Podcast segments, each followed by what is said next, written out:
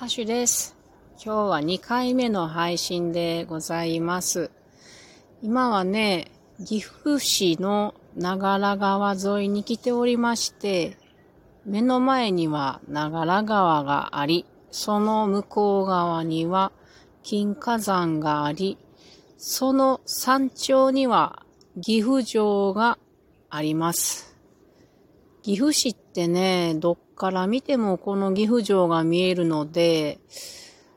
まあ、目印となっていいですね。浜松だと、えー、っと、なんか大きなね、アクトシティというところのアクトタワーが見えまして、それがまたランドマークとなっておりましたが、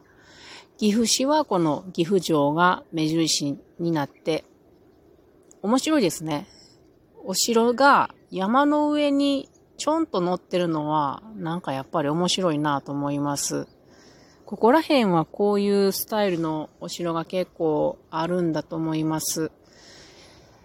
もうちょっと南には木曽川という川が流れておりますが、それをもう少し、えー、東の方に行くと犬山市というところがあり、これは愛知県ですけど、その犬山にもね、犬山城というのがその木曽川沿いの山の上にちょこんと乗っていて、なんか可愛らしいんですよね。えー、私は今日1回目の配信でお話をしたのですけれども、森のお話会のチラシを作っておりました。で、それが、なんとか、えー、やり遂げて、それを施設に提出してきました。とりあえず20部吸ってみました。今回初めてカラーコピーにしてしま、してみました。今までは B4 の大きさの紙に白黒で印刷したものだったのでめっちゃ地味やったんですけど、今回は初めてカラーコピーにしました。というのも、えー、今月末のお話会のテーマが葉っぱで、それで葉っぱのことについてちょっと学びをした後には、葉っぱで切り絵というのを作ってみるワークショップなのですが、実際にその葉っぱで切り絵を私が今日作ってみて、それをチラシに載せたので、カラーコピーにしたのです。しかし今までね、白黒の世界で作ってきた私にとってカラーコピーにするにはいろいろな色を使った方が得だなと思ったので、絵の具で描いてみたり、あと色鉛筆で描いてみたりしたんですけれども、なんか夢が広がりますね。すごい夢が広がりました。今回、白い紙にそうやって葉っぱを乗せてコピーしたり、あと、色付きで印刷したりしたんやけど、今度からはもう必ず毎回カラーコピーにして、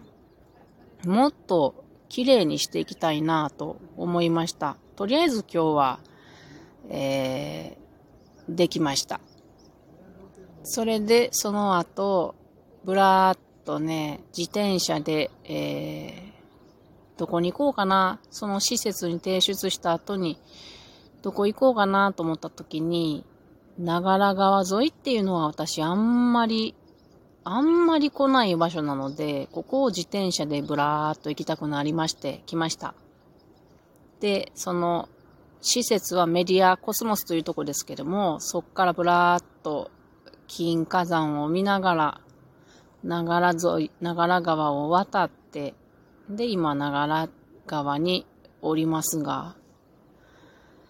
ここはね、鵜飼がもうすぐ始まるんですよ。5月の11日から始まります。そのために鵜飼船が結構たくさん置いてあるのと、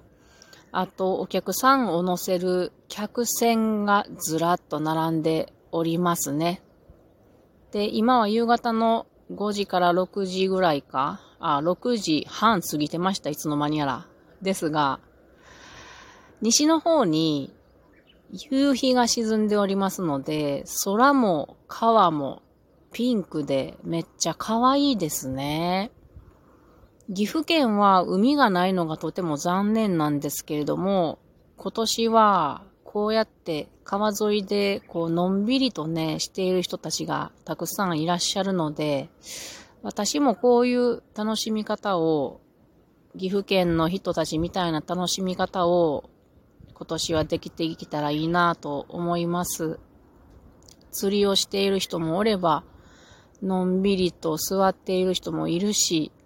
対岸には、えー、焚き火をして何やら楽しんでいらっしゃる人たちもいるしね。いいですね。川の世界っていうのは私あんまり知らないけれども、アオサギが魚を取るのを見ていたり、鳥が結構鳴いているのが聞こえてきたり、あと対岸の川岸には、どうやら八区の竹林らしいものがボーボーとあるので、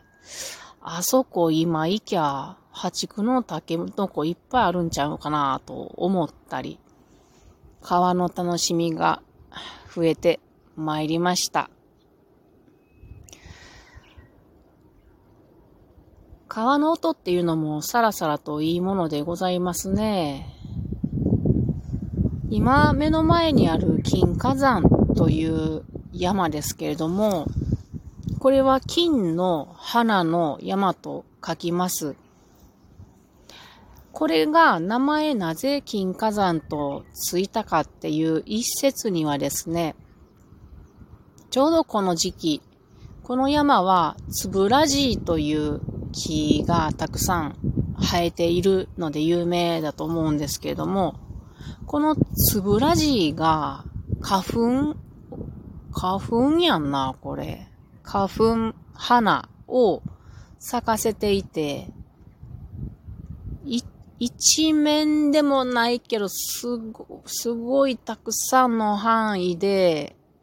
黄色いのですよ。なので、金火山と呼ばれているという説があります。本当に今はね、ボコボコボコボコボコっとあっちこっちが黄色くなっております。が、街中からね、ずーっとこの金火山の周りを通ってきた時に、花粉の匂いが青臭いっていうのをすごく感じました。私今、長良川を挟んで、金火山と対岸にいるわけですけども、ここでも青臭い匂いが漂って参ります。まあ、これも、えー、岐阜の人しか感じ取るような、感じ取ることができないようなことかなと思っております。皆さんも岐阜市にいらっしゃった時には、長良川と、それから金火山、岐阜城を眺めて、のんびりとお過ごし、ゆえやん、お過ごしになられてみてくださいね。